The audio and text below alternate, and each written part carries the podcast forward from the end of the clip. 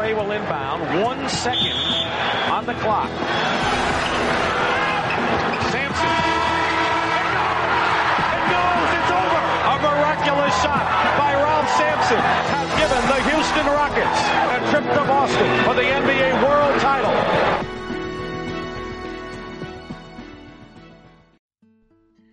Bienvenidos al capítulo 51 de Buzzer Beater.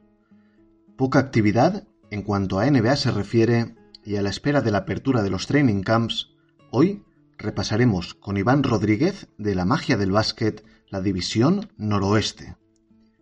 Previamente, las noticias de la semana para ir finalizando con la sección de Gonzalo Palencia, Historias de NBA.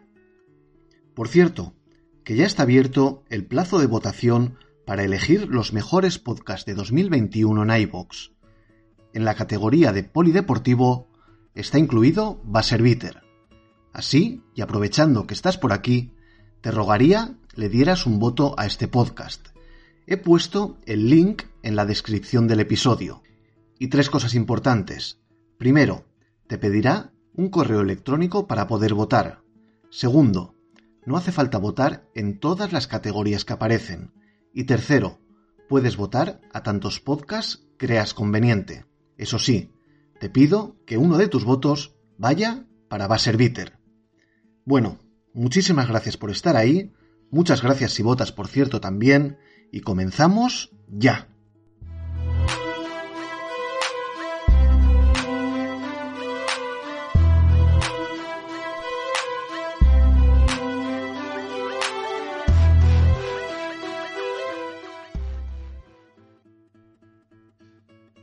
Vamos a comenzar con los movimientos de mercado. Tal y como estaba previsto, nada más firmar su buyout con los Pistons, de André Jordan se ha convertido en nuevo jugador de Los Ángeles Lakers para esta temporada y por el salario mínimo. Casi de inmediato, los Lakers traspasaban a Margasol a los Grizzlies junto a una segunda ronda de 2024 y dinero en efectivo simplemente por los derechos del jugador chino drafteado en 2016, Wang Zeling. Mark se desvinculará de los Grizzlies vía buyout y su futuro, ahora mismo, es absolutamente incierto, aunque los últimos rumores apuntan a que en breve Mark volverá a Girona, equipo del que es presidente y que milita actualmente en la LEB Oro Española. Jalili Okafor quien llegara a los Nets en el traspaso de Jordan a Detroit, ha sido cortado por el equipo de Brooklyn. Todo un número 3 del draft de 2015 en el mercado y en busca de su enésima oportunidad. Los Orlando Magic han firmado al veterano Etwan Moore la pasada temporada en Phoenix por un año y el mínimo salarial. Sorprendente el fichaje del canadiense Kevin Pangos por los Cleveland Cavaliers. Tras una carrera de seis temporadas en Europa, Pangos, de 28 años, debutará en la NBA. Su contrato es por dos temporadas, siendo la segunda Team Option. Los Cavs también han fichado por dos temporadas al agente libre ex de los Chicago Bulls, Denzel Valentine. Tras ser cortado por los Spurs, Chandler Hutchison ha firmado para esta temporada con los Phoenix Suns. Keita Bates Diop vuelve a los Spurs con un contrato de dos temporadas. Jared Vanderbilt y Jordan McLaughlin han renovado por tres temporadas con los Minnesota Timberwolves. Ambos eran agentes libres restringidos. Cambiamos de tercio. Mal empieza la temporada de los Indiana Pacers. TJ Warren, ausente prácticamente toda la temporada pasada y de quien se esperaba su regreso para esta, ha recaído de su fractura por estrés en el pie izquierdo, y su tiempo de baja vuelve a ser indeterminado. Además, Edmond Summer, también de los Pacers, se ha desgarrado el Aquiles de su pierna izquierda durante un entrenamiento, y también su tiempo de baja es indeterminado, aunque puede llegar perfectamente a perderse toda la temporada. La NBA está estudiando la posibilidad de crear un torneo a mitad de temporada independiente y sin que afecte a priori a la regular season.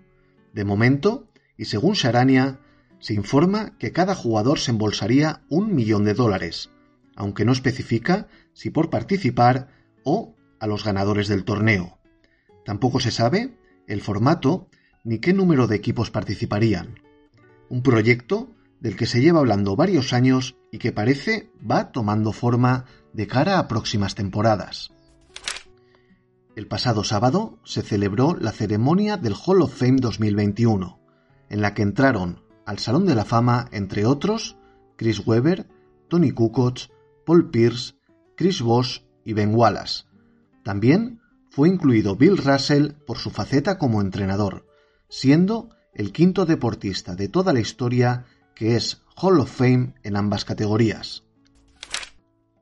Para ESPN, los cinco mejores jugadores de 25 años o menos son, por este orden, Luka Doncic, Jason Tatum, Donovan Mitchell, Devin Booker y Trey Young. La pretemporada NBA comenzará el próximo 3 de octubre con un Lakers Nets en el Staples Center. Y finalizamos con una de las noticias más importantes no solo de la semana, sino de todo el verano. Los Raptors han recibido la aprobación de las autoridades gubernamentales canadienses para volver a jugar en Toronto esta temporada. Tras un difícil pasado año en Tampa, también vuelve a la normalidad por fin para los Toronto Raptors. Y una vez repasadas las noticias más importantes de la semana, nos vamos con nuestra tercera previa de la temporada 2021-2022. Tis the season, a season of belief. NBA opening night gives everyone hope. Every fan, I love Toronto. Purple and gold. every city, Opening night is always something special. every team, every player. There's always a new energy at the beginning of the season. This year is a different type of year. You gotta have hope, you gotta have faith. You see that look? En esta tercera previa de cara a la próxima temporada abordamos la Northwest Division y lo hacemos con Iván Rodríguez. Iván, ¿qué tal estás? Muy buenas, Pau. Pues mira, encantado de estar aquí contigo en, tu podcast. Gracias por la invitación. La verdad que, es una alegría. Y bueno, pues, pues listo y preparado. Vamos allá. Es un auténtico placer. No, a lo mejor no estoy eh, tan a la onda de la NBA actual, que ya sabemos cómo soy yo, muy viajando al pasado siempre. Pero bueno, ahí, ahí le daremos un poquito a la Northwest, a nuestros equipos, eh, Utah Jazz, Denver Nuggets, Portland Trail Blazers, Minnesota Timberwolves y Oklahoma City Thunder, si no me equivoco, que han hecho pues todos estos movimientos. Y vamos a ello, con ilusión, la verdad. Uh, has comentado una, la frase eh, clásica para reconocerte, viajando al pasado, y es que Iván es la voz de la magia del básquet. Es, el canal de YouTube eh, que bueno aborda sobre todo eh, tiempos pasados, ¿no? que no siempre fueron mejores, uh -huh. pero bueno, lo, lo, haces de una manera magnífica y seguro que los oyentes de Basser Bitter te han reconocido. Bueno, cuéntanos un poquito del producto, que es la, la magia del básquet, ¿no? Bueno, pues la magia del básquet eh, es un canal de YouTube que, surgió como una idea. Al principio no tenía muy claro de qué iba a tratar. Eh, me encanta la historia, soy un enamorado de la historia. Ojalá algún día me pueda sacar la carrera de historia. Y, y, bueno, me apasiona el baloncesto y la NBA. Entonces, eh, al principio hacía noticias, hacía un poquito, pues, rollo podcast, ¿no? También. Pero a la hora de editar, pues también soy un enamorado de, los vídeos, de los tributos que se hacían antes a jugadores antiguos en YouTube. Y, y, bueno, pues empecé con la NBA, empecé haciendo un documental de Allen Iverson. Y, y bueno, tuvo tan impacto, ¿no? Sobre todo quería, yo por lo menos cuando yo era pequeño o más adolescente, veía documentales de NBA, pero siempre estaban en inglés. Y a mí eso, pues, me surgió la idea, ¿no? De decir, oye, ¿y por qué no hago un documental yo con mis conocimientos? Por supuesto, siempre día a día aprendiendo más. ¿Por qué no hago yo una especie de reportaje sobre Allen Iverson o cualquier otro jugador de la NBA en español? Con la edición, con la música puesta, con las imágenes bien montado y contando sobre todo su historia, ¿no? Y, y yo creo que, que, a los aficionados eh, de España, tanto de Latinoamérica, sobre todo Latinoamérica y parte de los Estados Unidos, en, en la zona de habla hispana, pues Florida, California, eh, la verdad que ha encajado súper bien estoy muy agradecido a todos mis suscriptores, ya somos 330.000 en YouTube solamente y, es un placer tremendo y gracias a, gracias a este producto que, he creado en YouTube, ¿no? A esta marca propia, pues estoy en, programas tan maravillosos, ¿no? Como, como, el, que, como, el, que estoy hoy, contigo Pau y la verdad que es un honor. Bueno, muchísimas gracias. La verdad es que es un trabajazo eh, tremendo. Lo haces magníficamente bien. Tu voz es una de las voces más características actualmente en el mundo de, de la NBA. Por, lo- por lo menos para mí es muy reconocible. Y bueno, desde aquí felicitarte por tu canal, animar a todos los oyentes de Buzzer Beater, si es que hay alguno que no esté suscrito al canal eh, de YouTube, la, la magia del básquet. Y, y bueno, vamos a comenzar con, con las... Bueno, te, te iba a preguntar, que has comentado antes. Eh, cuando eras pequeño veías eh, eh, documentales en inglés de la NBA. ¿De qué generación estamos hablando y cómo te viene a ti el gusanillo de, Pues NBA? mira, yo empecé sobre todo a ver la NBA por mi hermano. Mi hermano me saca siete años, es, es mayor que yo. Y, y bueno, eh, todo empezó pues sobre todo en la época de 2006 a lo mejor, ¿no? Podíamos estar hablando de ese Mundial de España cuando ganó ahí en, en Japón, toda esa ah, eh, explosión de Pau Gasol, ¿no? También en la NBA desde el 2001, pero sobre todo pues eh, ese momento del 2006, las finales de los Lakers eh, de Pau Gasol año 2008 contra Boston Celtics, más tarde Orlando Magic, más tarde otra vez Boston, ¿no? Todas esas retransmisiones que hacían aquí en España de madrugada viviendo esas finales tan mágicas, ¿no? Cuando estaba también Kobe Bryant.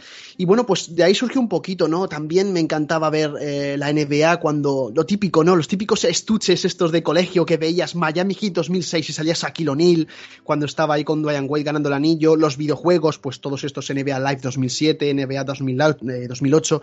De ahí surgió un poquito, ¿no? De repente, pues era de la información, ¿no? Que nos permite ver eh, YouTube o momentos históricos en cualquier otra página web, pues ahí me picó un poquito más el gusanillo, ¿no? ¿Quién era Larry Bird? ¿Quién era Magic Johnson? ¿Quién era Michael Jordan? Porque Michael Jordan, siendo yo pequeño, pues solamente le conocía de Space Jam, ¿no? de la película. Sabía todo lo que había logrado, pero no había una imagen en mi cabeza de esos eh, dos repeats, esos seis campeonatos, toda la magia que se creó con, también con ese draft del 84, ¿no? Cuando él salió. Es, es maravilloso porque hay tantas cosas en la historia de la NBA que nunca, eh, nunca es suficiente, ¿no? Entonces, eh, de ahí surgió un poco todo, toda esa ilusión, sobre todo en el año, en el año 2006, eh, con España en el Mundial, y de ahí, pues, todo lo que pasó después, ¿no?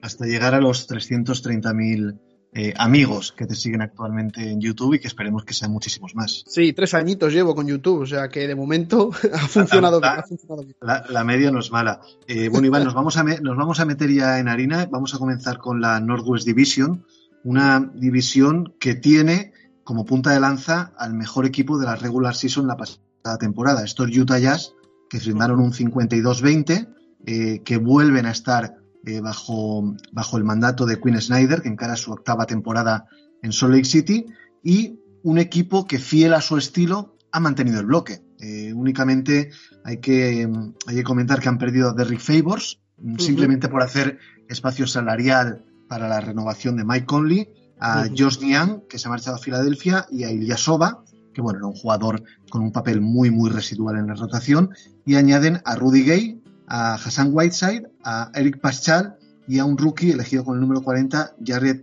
eh, Butler. ¿Qué podemos esperar de estos Utah Jazz? Bueno, pues sobre todo yo creo que la pasada temporada fue un poco sorpresa, ¿verdad? Esas, esas 50 victorias, 52 victorias y 20 derrotas, si no me equivoco, como tú has dicho. También fue la gran sorpresa de que fueran expulsados en semifinales de conferencia contra unos Clippers. Es como una Utah Jazz que, que intenta siempre llegar al anillo, pero jamás lo consigue, ¿no? Está claro que, que con Mitchell y Gobert son la pareja All-Star, son uno de los mejores anotadores de la competición junto con un tres veces mejor jugador defensivo, si no me equivoco. Eh, esa adquisición de Rudy Gay eh, de dos añitos eh, puede venir muy bien. La verdad que Rudy Gay es un jugador veterano, pero con una solvencia en la NBA espectacular. Ahora también esa defensa y darle minutos también un poquito a Gobert con Pascal y Whiteside, ¿no? Y bueno, qué decir, qué decir de ese quinteto, ¿no? Mike Conley, eh, Bogdanovich, Rudy Gobert, Donovan Mitchell, Royce O'Neal. Eh, la verdad que tiene muy buena pinta. Yo siempre confío en Utah Jazz, sobre todo pues en Donovan Mitchell. Creo que ha sido uno de los jugadores con eh, mejores explosión ¿no? De la NBA en estos últimos años, que todavía le queda un, un poco de recorrido, pero que sin duda Utah Jazz, que sigue por este camino, va a conseguir eh, grandes proezas. ¿no? Intentaremos que así sea, porque Utah Jazz, la verdad que se lo merece y lleva buscando ya esta gloria de hace mucho tiempo. Eh, lo que pasa es que eh, me da la sensación que el año pasado fueron sorpresa, porque nadie esperaba que fuera el mejor equipo Eso de es. Efectivamente. y este, y este año se, los- se les ve un poco bajo sospecha, porque todo el mundo piensa en el crecimiento de los Lakers, en los Denver Nuggets si recuperan a Jamal Murray. Es decir, hay dudas de que los mormones puedan mantener este nivel. Eh, ¿Tú los ves peleando realmente por repetir ese primer puesto de la conferencia oeste? Lo veo complicado, lo veo complicado, como tú has dicho, pero bueno, es que luego te, te, vienen estas sorpresas, ¿no? O te vienen también sorpresas como Milwaukee Bucks llegando a las finales contra Phoenix Suns, o sea, son cosas que, que, que por eso hace maravillosa la NBA, ¿no? También ese sentido. Pero bueno, vamos a ver, yo creo que está complicado, está complicado, sobre todo por lo que tú has dicho ahora de Denver Nuggets, esa lesión que le pasó a Jamal Murray, pues por ejemplo, ¿no? En la pasada temporada Denver Nuggets era un equipo aspirante a todo y que poco a poco por lo que le fue pasando durante toda la temporada, pues se vino, se vino abajo. Es que es. Eh, a mí me resulta siempre complicado cuando me hacen este tipo de preguntas porque eh, pueden pasar tantas cosas a lo largo de una temporada no solamente porque se lesione un jugador estrella, sino porque haya recaídas, sino porque no encuentren las rotaciones perfectas. Entonces es un poco complicado. Utah Jazz, mm, verles para el anillo, yo creo que todavía no. Yo creo que todavía les queda, tienen que ir probando, pero desde luego, si siguen o intentan hacer lo mismo que la otra la pasada temporada, van por un buen camino. Eh, has comentado antes eh, Donovan Mitchell, mm, la figura, figura de este equipo. Eh, posiblemente estemos en la, ante la temporada de confirmación de Donovan Mitchell como una superestrella. Yo creo que hizo unos grandes playoffs pese a que tenía el tobillo dañado. Y hay una comparación, hay una comparación muy recurrente que es Donovan Mitchell o Devin Booker. Iván, ¿con quién se queda de los dos? Yo con Devin Booker, lo siento mucho.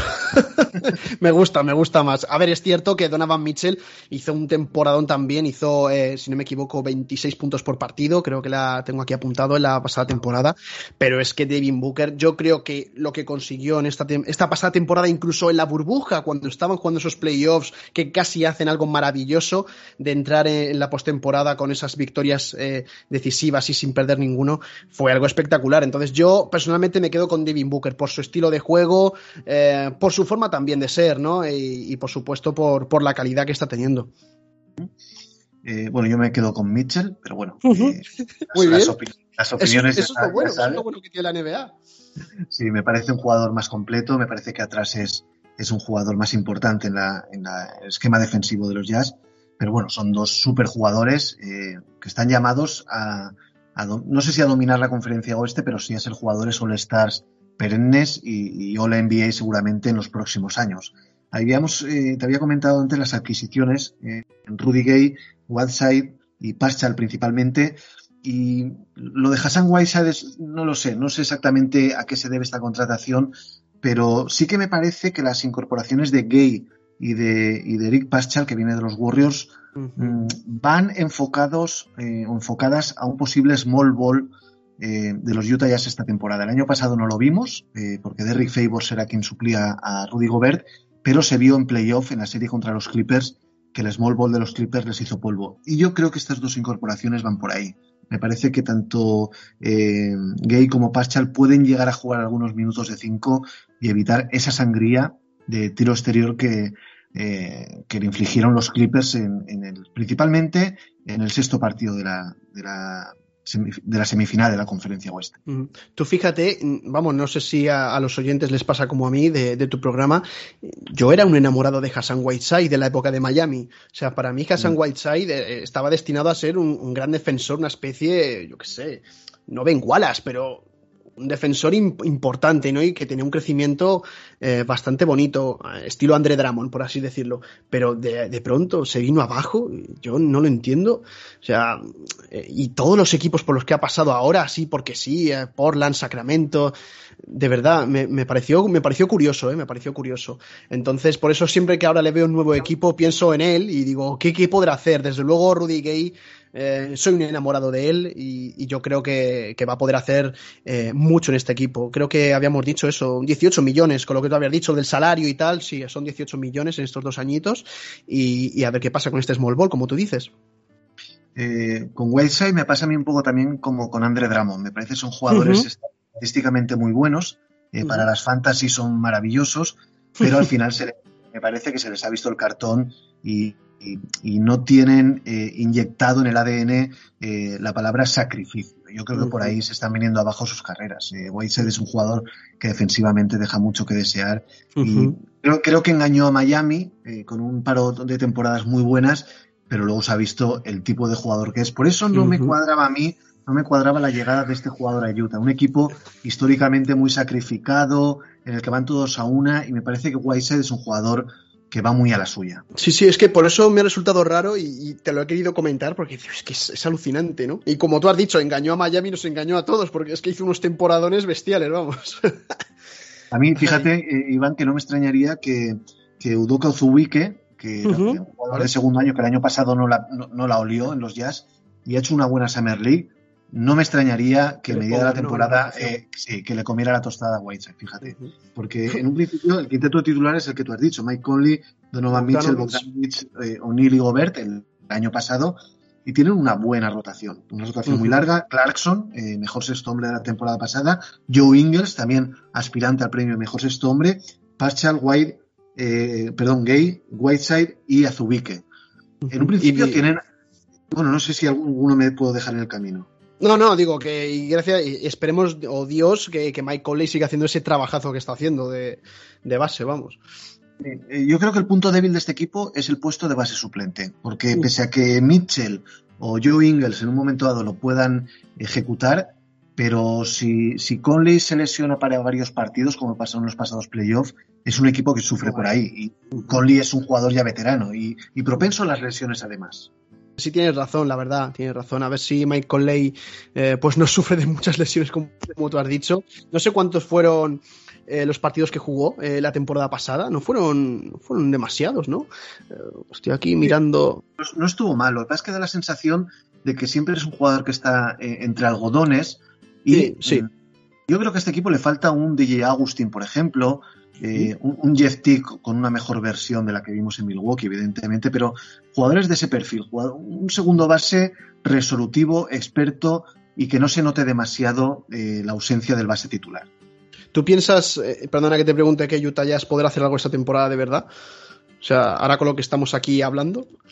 Eh, esa era la última pregunta respecto a los Jazz. Eh, ¿Cuál es el objetivo? Eh, yo creo que el objetivo de ellos es repetir una buena regular season. Sobrevivir a los playoffs, quizás, un poquito, pasar. Sí. Otra, o repetir otra vez semifinales de conferencia, si, si es posible, tal vez, sí, puede ser. Depende también a ver quién toque.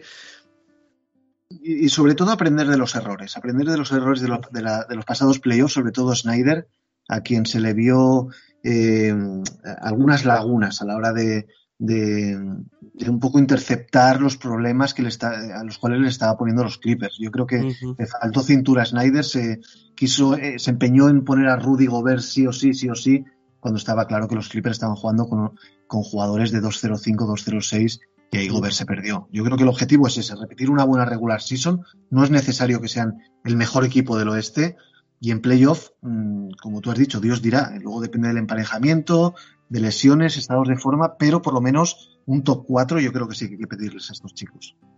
Ojalá, ojalá. Vamos allá, Utah Jazz, hombre, que también se lo merecen. bueno, eh, dejamos eh, el Salt Lake City, dejamos uh -huh. Utah y nos vamos eh, a las montañas rocosas, nos vamos a los uh, Denver Nuggets. Vamos allá. Un balance de, de 47-25 la temporada pasada, terceros del oeste, cayeron en segunda ronda, bueno, salieron barridos por los Phoenix Suns en segunda ronda. Eso es. Nuevamente Mike Malone a los mandos de la nave, séptima temporada para él. Un equipo eh, cuyas aspiraciones pasan sí o sí por esa articulación en la rodilla de Jamal Murray. Eso es. Efectivamente, la lesión terrible que tuvo Jamal Murray fastidió un poco también los planes, como tú has dicho. Pero bueno, ahí, ahí está la pareja, ¿no? De, de Nikola Jokic, Michael Malone, puede ser un poquito, ¿no? También, eh, si no me equivoco, eh, se han ido Jabal McGee y, Paul Millsap, que son, bueno, pues, eh, renombres en este equipo de, de Denver Nuggets. Eh, ahora mismo está Jeff Green con la agencia libre, ha llegado. Y bueno, se oía mucho del nombre este, ¿no? De, del draft de Bones Highland que bueno, pues se, se, refieren a ellos como un buen anotador, que creo que puede venir bien para estos Denver, por lo menos darle minutos. Eh, siguen eh, Barton y, y, Austin Rivers, por supuesto. Y bueno, eh, confianza en Volvol, me han preguntado también muchas veces en el canal. Bueno, Volvol es lo que hay, es lo que hay. No entra, no entra en los planes a mejor de juego de Denver Nuggets. Tenemos entonces a Jamal Murray, si Dios quiere, Aaron Gordon, por supuesto, Nikola Jokic, Will Barton y Michael Porter Jr., si no me equivoco, en el quinteto, si todo va bien con Jamal Murray. Sí, eh, yo, sí, ese ser el quinteto titular. Eh, tienen buena rotación. Uh -huh. Es verdad que, que uno eh, ve la rotación que tenían en la burbuja, en la, en la, que estaban Jeremy Grant y Torrey Craig principalmente desde el banquillo, y sí que da la sensación de que aunque han acumulado nombres, eh, porque Aaron Gordon no estaba en la burbuja y es una uh -huh. mejora evidente respecto a Por Paul Millsap, pero parece que, que, han perdido un poco de favoritismo, ¿no? Eh, da la sensación de que es un buen equipo con un juego colectivo fantástico gracias a, al juego que fluye de, la figura de su pívot, de Nikola Jokic, actual MVP de la NBA, pero que les falta, eh, yo siempre digo, una peseta para el duro a este equipo. Mm, quizás ha sido, como muchos dicen, ¿no? Un par de años buenos que han tenido mucho panorama también comercial, que eso ha ayudado un montón. Y ahora como que ya Denver Nuggets está perdiendo un poquito del nombre, ahora con esta subida de los Lakers, de, de, pues de Brooklyn Nets, eh, o de otros fichajes, o incluso de Milwaukee Bucks o Phoenix Suns. Es verdad que Denver Nuggets está perdiendo ahora un poquito de renombre. Pero bueno, vamos a ver qué pasa. Eh, si no me equivoco, Facundo Campazzo eh, dijo que, bueno, que afrontaba con una confianza de, vamos, tremenda su segundo año en la liga y, y a ver qué tal, a ver qué tal en esta temporada. Es cierto que Denver Nuggets hace un par de años, como decíamos, era aspirante al anillo, era aspirante a todo, y además con un trabajo serio, con jugadores jóvenes, con calidad, con trabajo puro y duro, sin necesidad de unas estrellas eh, como por decirte Kevin Durant, James Harden o LeBron James, pero bueno, eh, como hemos dicho, ¿no? Todo va pasando y, y, van surgiendo nuevos fichajes, otros equipos, van una especie de balance, una especie de montaña rusa quizá. Eh, quinteto titular, Jamal Murray cuando esté sano, eh, Will Barton, Michael Porter Jr., Gordon y Jokic. Eso eh, es.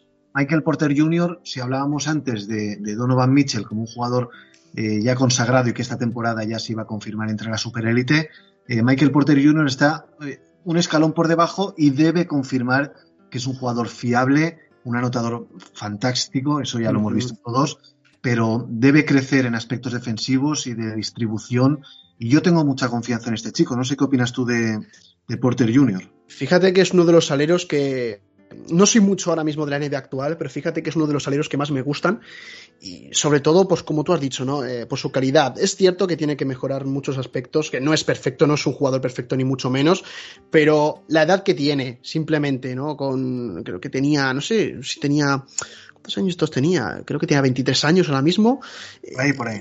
Sí, 23 años y fíjate, haciéndote una temporada de 19 puntos por partido. Eso es, eso es una bestialidad en temporada regular y, y, más con las cosas que están pasando.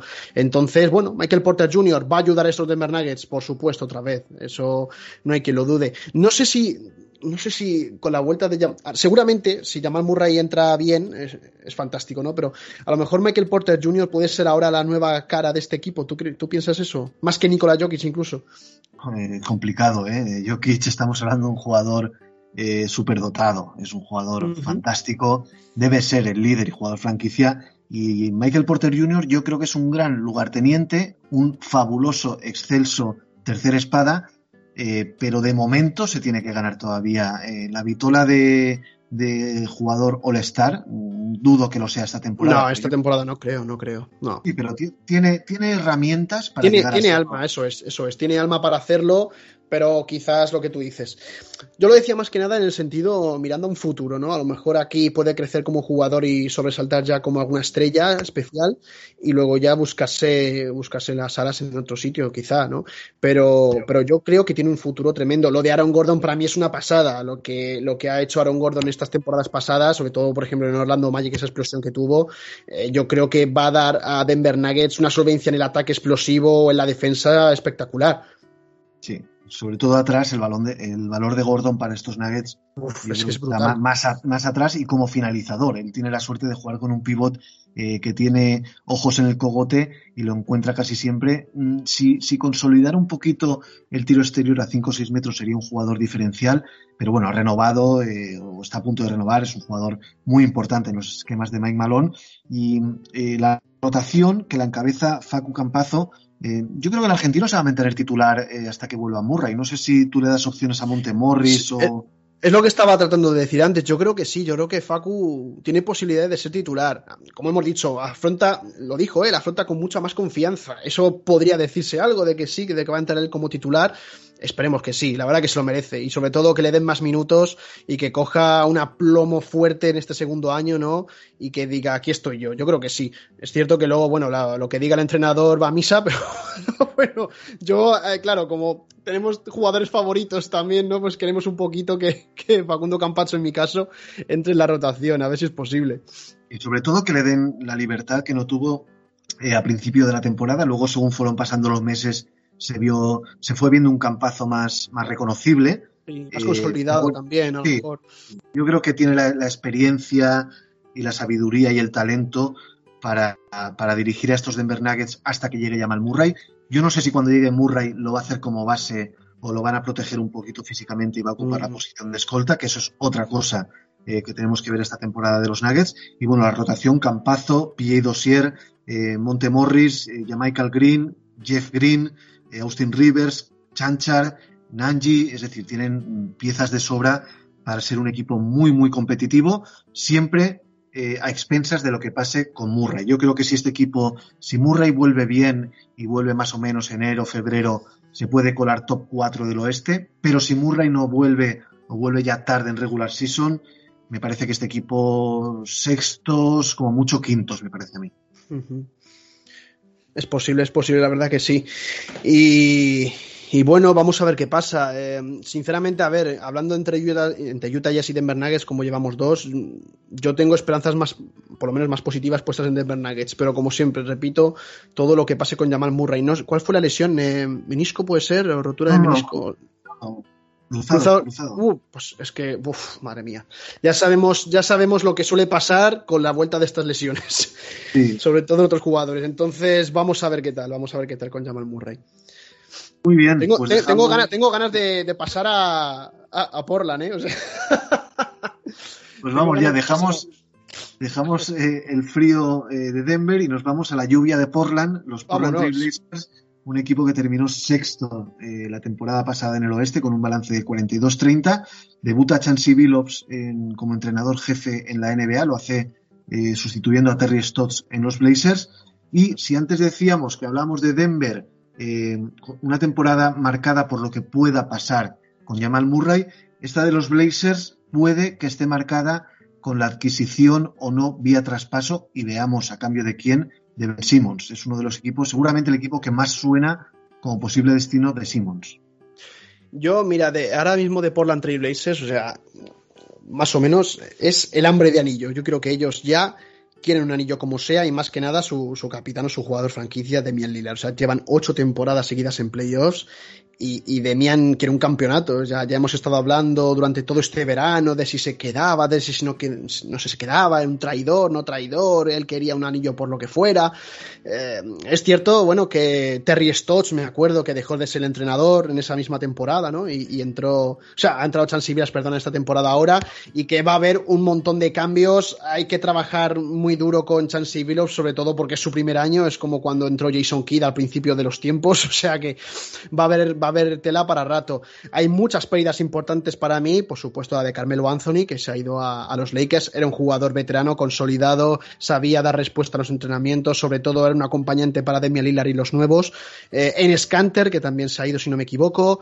Y, y bueno, a ver, hay llegadas, porque lo estuve viendo a posta, hay, hay llegadas bastante buenas, ¿no? Como Ben, eh, ben McLemore, eh, Tony Snell o, Cody Zeller, eh, bueno, todos por un año, eh, eh, por el mínimo. Y, bueno, Larry Nance, Larry Nance Jr. con ese cambio de, Cleveland, los Bulls con Mark o sea, Portland Trail Blazers es un equipo que cada año se va renovando, pero parece que da esperanzas, ¿no? Es verdad que, bueno, lo que más destaca siempre es la versión de la pareja de Lillard y McCollum, Eh, más que nada ahora mismo creo que lo que le acompañará es Powell, Covington y Nurkic, si no me equivoco.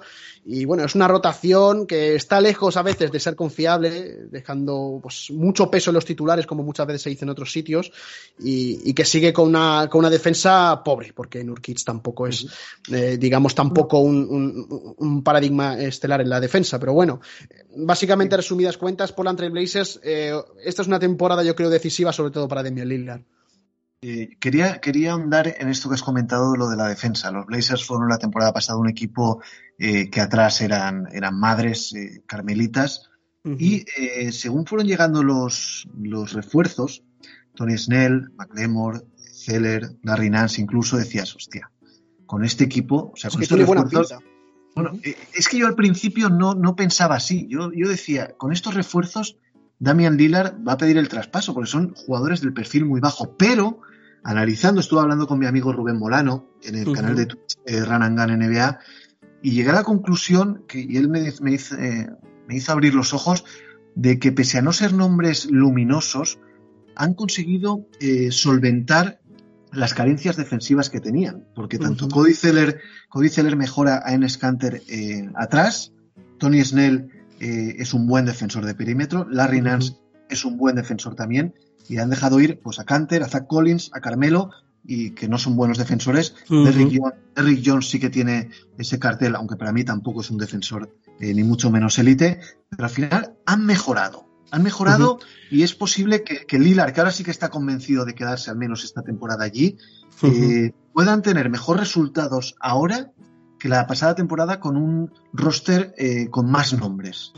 Yo creo que han, es como cualquier película de cine, ¿no? Un director escucha al público y pide lo que quiere, ¿no? Pide defensa, pues tenéis defensa, como tú has dicho. Tony Snell y Cody Zeller para mí son especiales, en, sobre todo en la defensa. Y yo creo que a lo mejor es el rollo lo que, lo que Demian Lillard desea, ¿no? En plan de, a ver, necesito esto, esto y esto todo el mundo, pues a Demian Lillard a, bajarse, a bajarse a, arrodillarse y ya está, decir, toma, Lillard todo lo que tú quieras. Por supuesto, hay que ver también cómo se, cómo se porta al principio de la temporada. Yo, sobre todo, mm, lo que tengo no sé, mala espina, no sé, algo, algo me dice que no, Chansey Billups. Ya, ya, sé que, que no siempre sale mal, que, se preparan y todo, pero Chansey Billups, siendo su primer año, una temporada tan difícil para Portland, que requiere un trabajo y un esfuerzo máximo, sobre todo a la hora de, de conseguir objetivos, Chansey Billups se le ve preparado. Pues no lo sabemos. A mí me han preguntado también muchas veces. Yo sinceramente tengo mis dudas. Espero que todo salga bien, pero desde luego, Portland Trailblazers lo único que quiere ahora mismo es llegar a unos puestos máximos de playoffs, luchar por el anillo y Chansey Billups, a lo mejor yo, en mi opinión, no le veo tan preparado para una situación tan extrema como esa. Vamos a ver qué pasa. Sí, porque hay que recordar, eh, es el mismo caso que ha pasado con Jason Kidd en Dallas, que su, fichaje llegó envuelto en mucha polémica por aquel incidente cuando era jugador de Boston Celtics eh, hace ya más de 20 años. Eh, se vio envuelto en una violación múltiple del, cual creo que no llegó a haber juicio, hubo dinero de por medio para que la cosa no fuera adelante y curiosamente ha sido llegar a Portland, un equipo muy, un equipo no, perdón, una ciudad muy sensibilizada en este aspecto, eh, muy cosmopolita y le han recordado esto y hubiera eh, respecto a la llegada de Billups. Mm, es un peso más que tiene que cargar el pobre Chansey, o bueno, lo de pobre Chansey tampoco, porque bueno, los hechos son los que, los que son, pero bueno, 20 años después tiene que cargar no solo con la presión de ser un entrenador novato al frente de un equipo NBA y un equipo de postín, sino que encima, eh, como las cosas empiecen torcidas, va a ser muy difícil que aguante esta presión. ¿eh? Claro, es que mucha gente me dice, pero no pasa nada, si él ha estado ya de asistente en los clips esta temporada pasada, pero no es lo mismo, no es lo mismo tener, ser un assistant coach y tener también un poquito ese respaldo, ese colchón, como tú dices, en, ciertos puntos, que tener a Portland Trail Blazers y ser ahora mismo el entrenador. O sea, es que tienes que darlo todo. Entonces, bueno, lo de lo que pasó en Boston Celtics fue hace, sí, sí, hace mucho tiempo ya. Eh, si no me equivoco, pues es un jugador del 97, yo creo, Chansey Billups. O sea, eh, pasó hace mucho tiempo, y si es verdad lo que tú dices de la ciudad de Portland, pero es esa, es esa duda que tengo siempre de, Portland, y, yo podría estar aquí hablando horas de que sí, pero Chansey Billups, pero tal, pero es que no, no lo veo, no lo veo, y me da, me da cosa, me da cosa porque Portland Trailblazers adoro a muchos equipos, ¿vale? No tengo ningún, ningún, equipo, ningún equipo favorito. Pero Portland Trailblazers siempre he tenido una sensación especial con ellos. Siempre me han encantado sus jugadores y, la franquicia desde hace mucho tiempo. Entonces, estoy siempre muy pendiente de ellos y, y, joder, quiero que, que salga bien de momento. Muy bien. Eh, el quinteto titular a priori, eh, Damian Lillard, CJ McCollum, eh, Norman Powell, es, renovado, y Nurkic. Y en el banquillo tenemos a Anferni Simons, que ya es hora de que dé un paso adelante y se convierta en un jugador de refresco mm, de garantía y sobre todo regular, que es lo que le falta a este jugador. McLemore, Tony Snell, Larry Nance, Cody Zeller y Nasir Little, que en un principio debería de ganar algo de protagonismo. Yo creo que es más es un año en el que Portland vuelve a estar entre los equipos que debe ser playoff sí o sí, pero que tampoco nos extrañaría que, se la pegara, animal. Por Dios que no pase eso. Joder, se me notan mucho los colores en algunos equipos, madre mía. un poquito, un poquito. Eh, espero que no, espero que no, por Dios. Eh, tengo también confianza, a ver qué pasa un poquito, ¿no? Con Larry Nash Jr.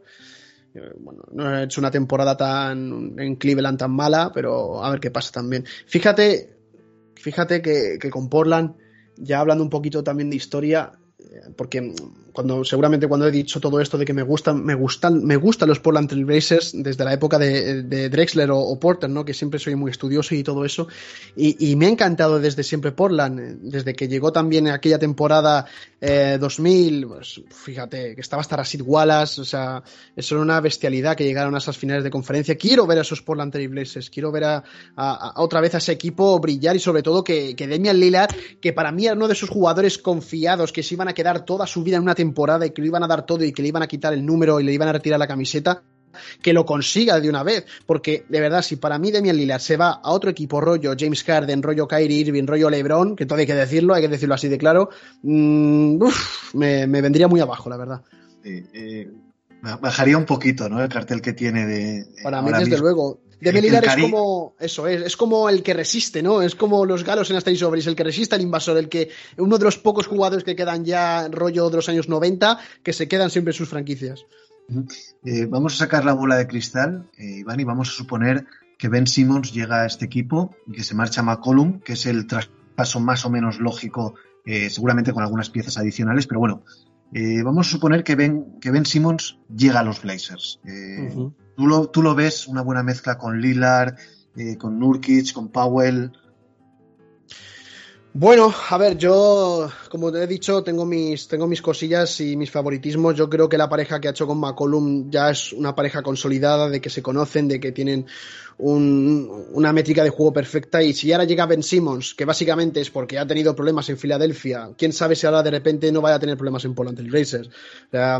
es cierto que ha hecho 14 puntos por partido y tal, pero Ben Simmons yo creo que fue más el nombre que se le dio de lo que ha sido después todo el rato en Filadelfia, los, el tiro de tres, la defensa, no sé.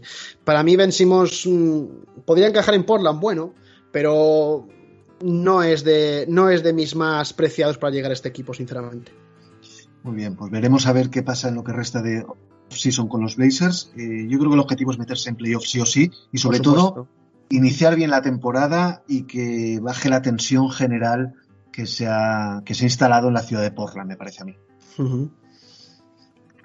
Muy bien, pues eh, nos vamos a, Minnesota, los Timberwolves, que hicieron una horrible temporada pasada, 23-49, decimoterceros del oeste. Eh, Casi nada. Cambiaron de entrenador a mitad de temporada, sigue Chris Finch, será su segundo año, y es otro de los equipos que está metidos en rumores por Ben Simmons, pero que de, bueno, de momento eh, lo vamos a dejar un poquito aparte. Y mm, yo creo que todo esto se basa en la pareja de Angelo Russell, Cal Anthony Towns y el crecimiento que sí que me parece que lo va a dar de Anthony Edwards. También además eh, las llegadas, si no me equivoco, ¿no? de, Patrick Beverly, eh, Taurin Springs, eh, bueno, yo creo que son puntos bastante buenos a, hablar de ellos. La, esa evolución que tú has dicho de, Anthony Edwards, peleó por el, por el rookie del año, incluso en esta temporada 2021. Yo creo que es probablemente la mejor noticia que dejó esa fase regular para este equipo en, en Minnesota que fue desastrosa. O sea, tengo además también mucha confianza siempre en este equipo y, me acuerdo de cuando llegaron a playoffs hace unos años con, con Carl Anthony Towns, pero, pero es un desastre, hay que reconocerlo, hay que reconocerlo. Minnesota nunca encuentra el punto exacto donde dar con la clave y es una lástima. De momento vemos unos Timberwolves con un quinteto inicial sólido, eso hay que reconocerlo, pero dentro de las posibilidades que tienen, por supuesto, pero vamos a ver qué pasa. D'Angelo Russell también, a ver qué temporada hace. O sea, esto es. Minnesota Timberwolves me duele mucho, me duele mucho porque es una, es una franquicia que también siempre ha tenido mucho cariño y que, que no, la, no, no, la veo que se encuentra a sí misma nunca. Leandro, bueno, hablar de Leandro Volmaro, a ver qué, a ver qué, a ver qué, a ver pasa. qué pasa. A ver qué pasa, ¿no? Con Volmaro, pero bueno, oye, ¿y por qué no? ¿Y por qué no? Como muchos me dicen, ¿y por qué no? Pues claro que sí, hombre. Pero bueno, Minnesota Timberwolves lo sigo viendo una, un equipo bajo para entrar en playoffs, eh, puede estar a mitad, a mitad de la tabla esta temporada, porque no si trabaja duro, pero no es, no es un asiduo a la postemporada, no le veo con ganas de triunfar, Cal Towns cada vez se está cansando más, y esto es como todo, eh, al final puede surgir, puede surgir una chispa, eh, ¿no? Como en Phoenix Suns pasó, que también iban de capa caída, igual que Minnesota Timberwolves hace años, de repente sale Devin Booker o un fichaje estrella o una rotación espectacular, con el fichaje me refiero a Chris Paul, entonces veremos qué pasa. De momento Timberwolves para mí en esta temporada lo veo prácticamente igual. Uh -huh. Sí, bueno, ellos han cambiado de base, han cambiado a Beverly eh, por Ricky Rubio. Eso es. Sí, Ricky Rubio también, otra que pobrecillo. sorprendente, sorprendente la salida de Rubio eh, del equipo, sobre todo al destino y por lo que y por lo que lo cambiaron los, los Timberwolves. Beverly yo creo que sí que les puede insuflar ese carácter, ese guerrillero que lleva, que lleva en vena y puede que los haga espabilar un poco. Yo creo que es el, el, el objetivo prioritario de, de la llegada de Beverly, es eso, hacer espabilar a los jóvenes y enseñarles que sin sacrificio no hay éxito, porque me parece que es un equipo acomodado, que, que las estrellas, tanto Russell como Anthony Towns, son dos jugadores eh, que van a hacer sus numeritos y tal, pero que las victorias da la sensación de que les importa más bien poco. Me parece, me parece sensato lo que dices de que, de que Patrick Beverly pueda dar la fuerza o por lo menos dar ese golpe en la mesa, porque es cierto que tú ves a esos jugadores y dices, aquí no hay un Kevin Garnett como había antaño que diga, vamos a ver, con fuerza, con garra, sacar incluso el espíritu competitivo de los jugadores, incluso en el vestuario. Porque es que los ves y, y, y, no, incluso Ricky Rubio, o sea, Ricky Rubio puede ser un capitán y un líder, pero a lo mejor tampoco tiene ese alma, como tú dices, de Patrick Beverly o Kevin Garnett en, en esos años anteriores, ¿no? Entonces, tienes mucha razón, me ha gustado eso, ese dato que has dicho. Uh -huh. Muy bien, el quinteto titular en un principio debe ser D'Angelo Russell, Anthony Edwards, eh, Malik Beasley, Jalen McDaniels y Anthony Towns.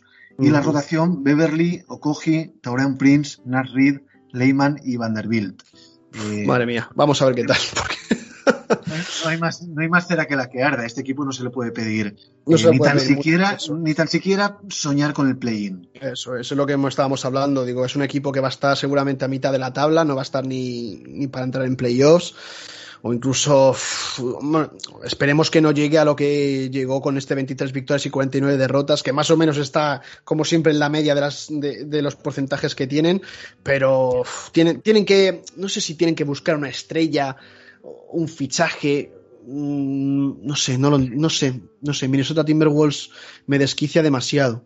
Me desquicia a, mí. Me, a, a mí me da mucha pereza. Yo tengo la sensación de que si este año las cosas van como se suponen van a ir, va a ser el último año de Anthony Towns en el equipo. Me parece claro. que, que, pedirá traspaso. Y eh, las esperanzas eh, en este equipo deben de estar puestas ya no en, en, Towns, porque ya sabemos lo que es y el tipo de jugador que es, eh, que es un buen jugador que te rellena casilla estadística maravillosamente bien, pero que le falta eh, un paso más para convertirse en un pivo diferencial.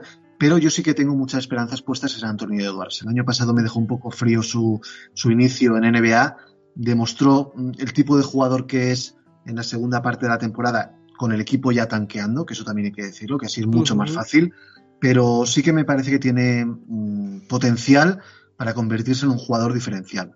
Uh -huh. Sí, es lo que estábamos hablando antes, que he dicho que Anthony Edwards, yo creo que es un poco la esperanza de todos. Fíjate que cuando tú has dicho de la pereza, yo tenía siempre, yo, como yo creo que me ha pasado como a ti, que ha ido disminuyendo un poco la alegría de estos Timberwolves. Me acuerdo de ese 2015, ¿no? Que estaba Anthony Towns, estaba hasta Andrew Wiggins, ¿no? Que le llamaban el profeta, con ese Ricky Rubio, con ese Zach Lavin, con esos torneos de mates, de concurso de mates. Para mí ahí Timberwolves fue como el máximo, no solamente por los jugadores jóvenes que parecían que iban a destacar muchísimo, eh, sino luego cuando eh, llegaron incluso a entrar en playoffs, aunque fuera una ronda, ¿no? Pero ya habían roto esa, esa barrera, ¿no? Que no pasaba desde 2004 o 2005. Entonces, eh, es que, como tú dices, me da, me da un poco de pereza, pero, pero bueno, las esperanzas puestas en Anthony Edwards. Para mí, que Anthony Towns era de mis jugadores favoritos, pero también a lo mejor, no sé si ha ido perdiendo renombre o ha ido mermando un poco su calidad o, o las esperanzas que se tenían mucho en él, pero ya tampoco, ya tampoco me enamora, igual que de Angelo Russell. Muy bien, pues en un principio los Timberwolves que volverán al pozo de, o al final de la tabla en la conferencia oeste y otro equipo que va a estar eh, muy muy atrás van a ser los Oklahoma City Thunder. Bueno, y, y, además, 22, además 50 de balance. los hemos dejado para el final además, o sea que... o sea, para el, el, el, el colofón. colofón. Decimocuartos en la conferencia oeste, segunda temporada de Mark Decknult en la, eh, con, bajo la dirección de los Thunder. Y bueno, eh, un equipo que ha incorporado a Josh Giddy con el pick número 6 del draft, a Treman con el número 18, a Robinson L con el número 32 y a Derrick Favors como jugadores más importantes. Y han perdido a Al Horford, a Moses Brown, a Mihailuk y a Tony Bradley. Un equipo, eh, ¿qué decimos de estos Thunder? Si hay Julius Alexander y poquito Eso más, ¿no? Bueno, hay, sí que hay algunos jugadores que interesa ver, porque a nivel individual tienen cositas, pero como equipo muy lejos todavía de un objetivo mínimamente aceptable, me parece a mí. Esto fue una anotación que vi el otro día, pues, lo, puse para este programa y, y, me encantó. O sea, que OKC en la anterior temporada utilizó 30 formaciones iniciales diferentes. O sea, esto, o sea, eso es alucinante. Y como dice mucha gente, que no debería sorprendernos si van por un número similar en esta campaña, ¿no? Haber tenido muy poco movimiento de mercado también. Tienen ahora cuatro rookies de este, de este draft. Eh, la única esperanza, quizá, eh, Derrick Favors y la mayor. El mayor problema o la mayor, digamos, humillación ya que pueden esperar para perder partidos, pues que se vaya a lo que hemos dicho, ¿no? Al Horford, Tony Bradley o Moses Brown. Eh, tienen un gran trabajo por delante, OKC, eh, y sobre todo también otro equipo que también, como tú dices, me, puede llegar incluso a dar pereza, no en el sentido de que, de que no me gusten, eh, si un enamorado de OKC, pero me da pena de, ver en lo que se está convirtiendo. Es cierto que todos los equipos tienen idas y venidas, que esto es como todo lo que sube debe bajar y luego seguramente surja un Kevin Durant y todo vuelva a explotar otra vez. Pero lo que está haciendo OKC pues, no, tiene, no tiene ni pies ni cabeza. Y bueno, ahora pues eh, con estas rotaciones, como estábamos diciendo, que ahora la dirás tú otra vez, pues vamos a ver qué sucede. Pero también muy abajo de la clasificación, es una Northwest eh, que bueno, salvo Utah Jazz eh, o Denver Nuggets, incluso Portland, pues estos dos equipos, Oklahoma City Thunder y, y Minnesota Timberwolves, están, vamos, de capa caída.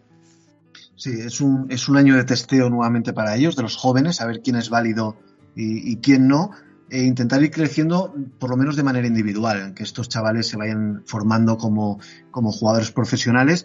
Eh, hay un dato tremendo en, en Oklahoma. Eh, uh -huh. Josh Giddy, Josh Giddy, uh -huh. que fue el número 6 del draft, sí. esta temporada va a cobrar más dinero que Shai Julius Alexander. Es verdad que Shai ha firmado la extensión a partir de la siguiente temporada, pero no deja de ser curioso que la superestrella del equipo vaya a cobrar menos que un rookie que todavía no ha debutado en el equipo. Y es un, es conjunto, es un conjunto además que incluyendo el salario que le han pagado a Kemba Walker por, por marcharse, básicamente por esto, eh, tiene comprometidos únicamente alrededor de 79 millones de dólares. Es decir, están por debajo del mínimo salarial y claro, es que son jugadores todo tan jóvenes y eh, tan, con tan poca experiencia que está a rebosar de salarios mínimos. El jugador uh -huh. que más cobra de la plantilla es Derrick Favors, que cobra 9.720.000 dólares. O sea que con estos datos que acabamos de dar, eh, se, puede, se, puede, ya prever lo que va a ser la temporada de OKC. Una destrucción total. Siempre se habla mucho de, de, lo que es un equipo en construcción. No es un equipo en construcción, tal, pues como empezó Chicago Bulls, cara con sus fichajes tan maravillosos, ¿no? Pero hay que hacerlo bien también. Es como me decía un profesor mío, también hay que hacer bien cuando se hace un equipo en construcción o empezar de cero. Y con estas cosas que me, tú me estás contando, estos datos que yo no sabía de los salarios, pues fíjate con lo de Derek Favors o con este rookie que va a cobrar más, me estoy quedando alucinado. La verdad sea dicha. Creo que la gestión de Sam Presti eh, habrá que ver si va a dar sus frutos. De momento está bajo sospecha porque acumular picks y picks y picks eh, no te hace en ningún momento, eh, no es garantía de hacer un equipo eh, mínimamente competitivo y de Eso momento es. estos Thunder van a estar abajo del todo. El quinteto Están pensando tal vez a muy largo plazo, tal vez, pero Demasiado, demasiado me parece a mí. Eh, en un principio el quinteto, Josh Giddy, que yo creo que le tienen que dar bola porque es un jugador con, con mucho talento el australiano y, y apetece verlo. Julius Alexander, eh, Lorenz Dort, Darius Basley y, y Isaiah Robbie.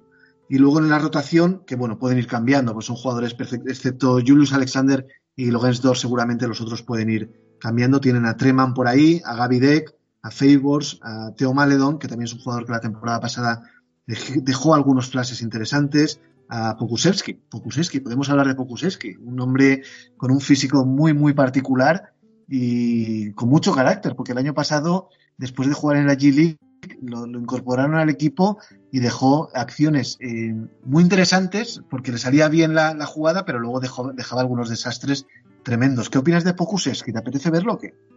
Pues la verdad que sí, tengo ganas. A ver, eh, no he visto mucho de él. eh, sé pues todo lo que hizo en la G League, de eso sí estaba enterado y sé que en OKC pues ha hecho cositas. Pero bueno, a lo mejor es un jugador que tiene evolución y que no hace falta tener fichajes o drafts de rookies para, para ver a un jugador que pueda destacar dentro de, dentro de poco. Ya tenemos aquí a este, a este individuo y veremos a ver qué tal. A mí lo que más me ha sorprendido, eh, fíjate, y no porque, no porque me guste, sino porque, de hecho, él vio mi documental cuando lo hice, si no me equivoco, Al Horford, la salida de Al Horford. O Al Horford que vuelve a Boston Celtics. Eh, me sorprende porque era un jugador que me gusta. Sé que a- para muchos no es de la devoción por, bueno, por su estilo de juego, tal vez, o muchos también le decían de su fama de blando cuando estaba en Celtics. Eh, pero no sé, me ha, me ha parecido sorprendente. Quizás incluso me ha alegrado, no, lo siento por OKC, pero me ha alegrado de que, de que Al saliera de OKC y volviera a Boston Celtics, porque, porque yo Por creo que, Por lo menos que compita por algo, ¿no? Sí, sí, que tenga un poco más de posibilidades y, y la verdad que es una persona encantadora y, y trabajador, lo- os lo puedo asegurar a los oyentes, trabajador como nadie, trabajador como nadie. Sí, bueno, un gran profesional ya en la cuesta abajo de, de su carrera. Pero bueno, yo creo que todavía le quedan algunas gotitas por ahí de, calidad que ofrecer a los Celtics. Y bueno, por ir acabando con los Thunder, Iván, eh, los ojos se nos tienen que ir a Shai Julius Alexander, que es un jugador de otra dimensión y que realmente eh, no pega en este equipo.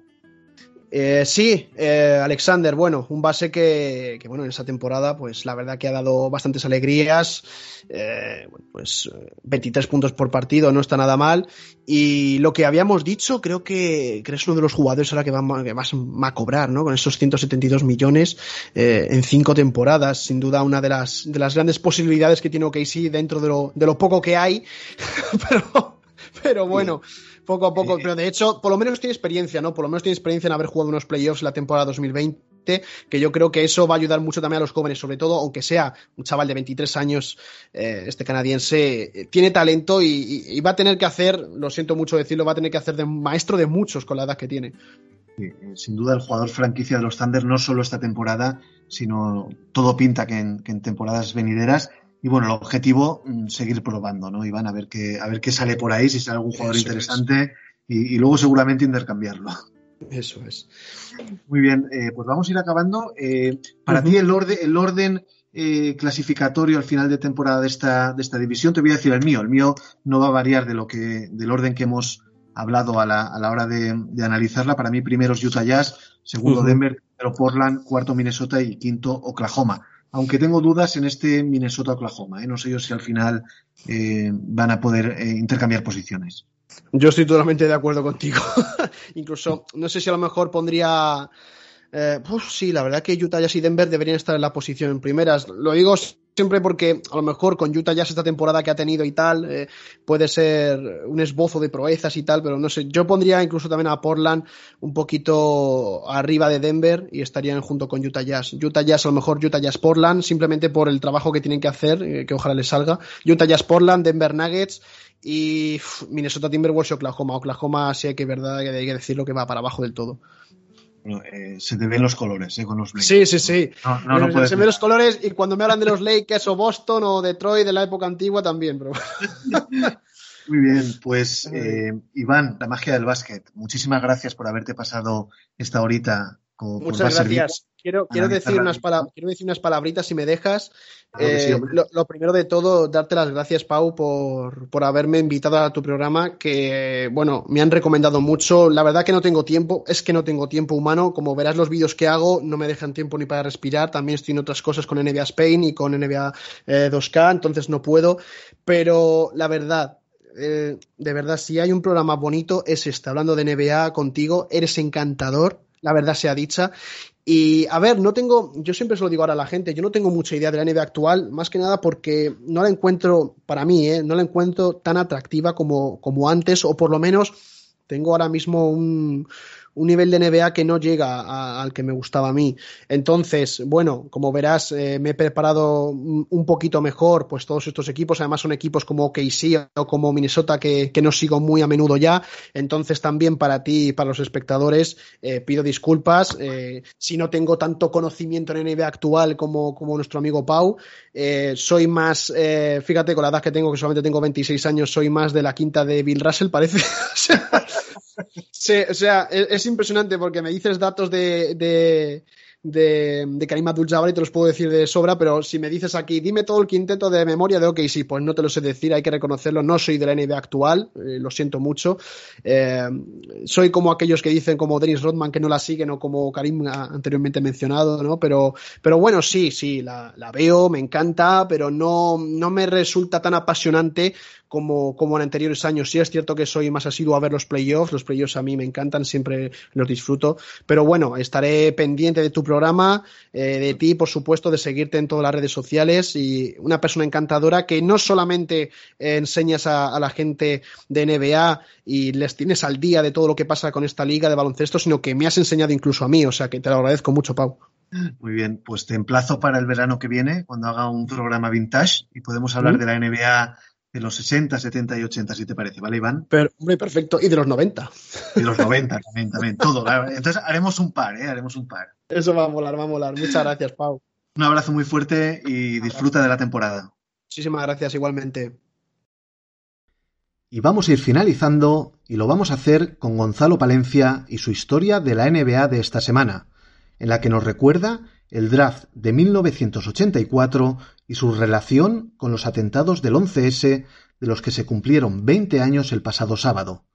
Después cerraremos con A. Jude, de los Beatles, un tema compuesto por Paul McCartney en el año 1968 y una de las baladas más importantes en la historia de la música. Yo me despido ya, hasta la semana que viene, y os dejo con Gonzalo y su sección Historias de la NBA.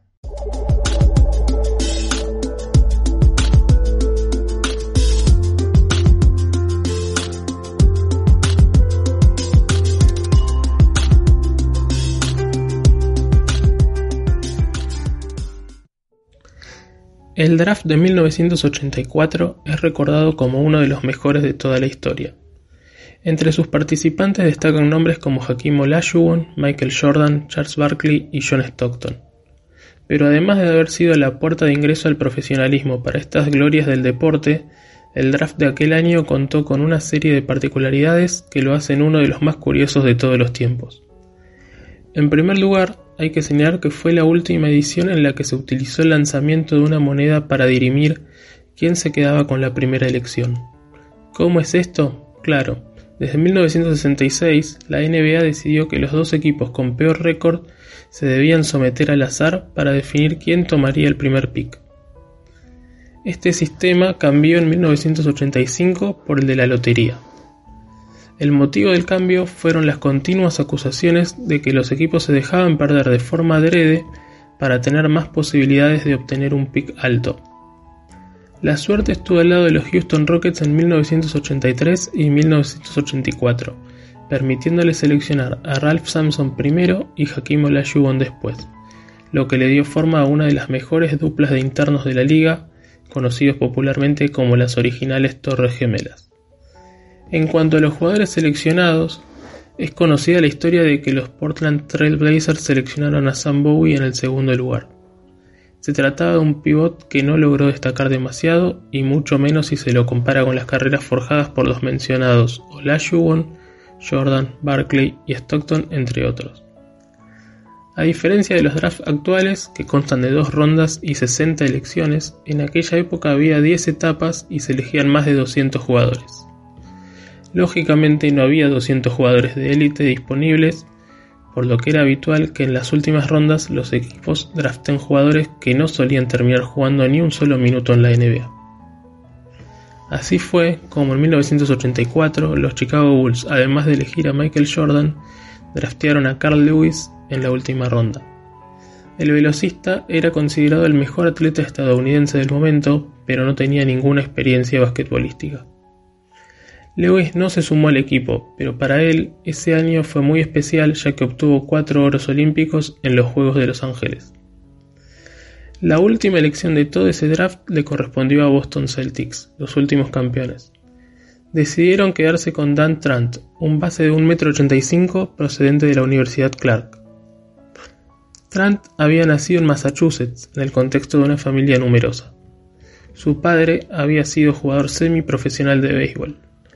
Desde pequeño destacó en varias disciplinas deportivas, principalmente fútbol y básquet, deporte que finalmente escogió. Según cuentan, su personalidad estaba marcada por un gran amor propio. En su escuela, el secundario Westfield estaba considerado el mejor jugador del equipo. De hecho, quien fuera su entrenador durante esos años lo señaló como el mejor jugador que dirigió en su vida. En una oportunidad anotó 47 puntos con 20 de 23 de tiros de campo. Esa actuación representa un récord para el colegio incluso al día de hoy. Una vez graduado, la Universidad Clark, una pequeña institución que jugaba en la tercera división de la NCAA, le ofreció una beca. Para algunos, su talento daba para un proyecto más ambicioso, pero él decidió aceptar la oferta. Trant siguió desplegando todo su talento también en su periodo como universitario. En su primer año, el equipo alcanzó el torneo regional de la NCAA. En el segundo, fue elegido el mejor jugador del equipo y en sus últimos dos años, ya como líder del equipo, llegó a Clark a disputar fases del torneo nacional. En 1983 su equipo fue invitado a participar de un torneo en Irlanda, lo cual sería trascendental para el futuro de Trant. La invitación lo motivaba porque iría a conocer el lugar de nacimiento de sus abuelos. En ese torneo mostró su mejor versión, tanto dentro como fuera de la cancha. Los fanáticos que asistieron al evento rápidamente lo adoptaron como su jugador favorito.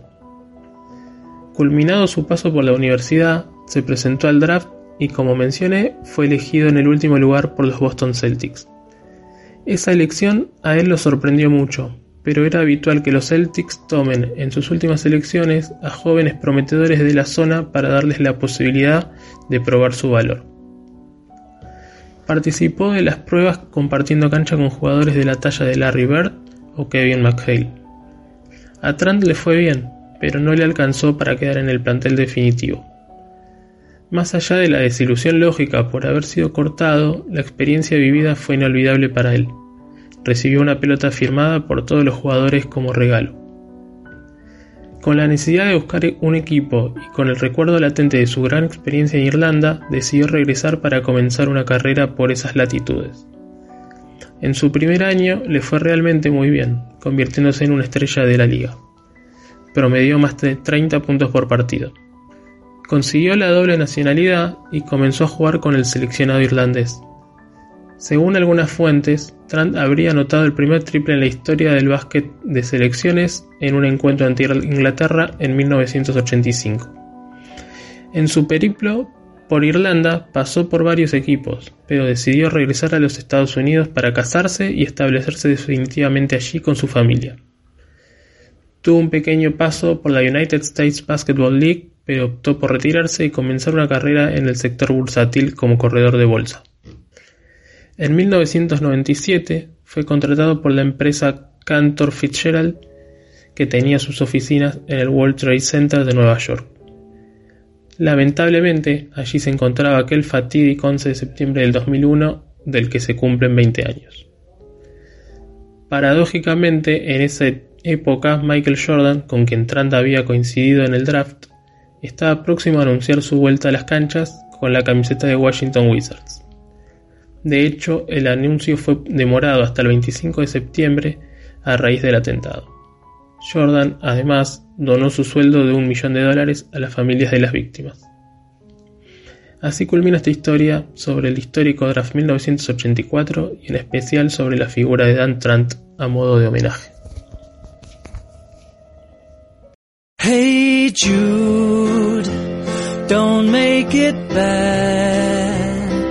Take a sad song and make it better. Remember to let her into your heart. Then you can start to make it better.